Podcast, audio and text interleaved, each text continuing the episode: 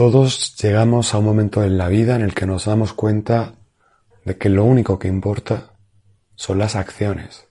Las palabras no tienen sentido, no valen nada. Tú mismo dices muchas cosas que luego no respaldan tus actos.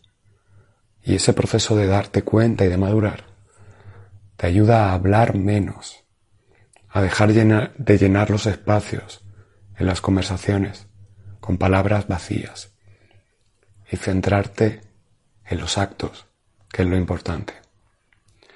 Porque tiene más sentido, en lugar de decirle a alguien, quiero besarte, tiene más sentido acercarte y darle un beso.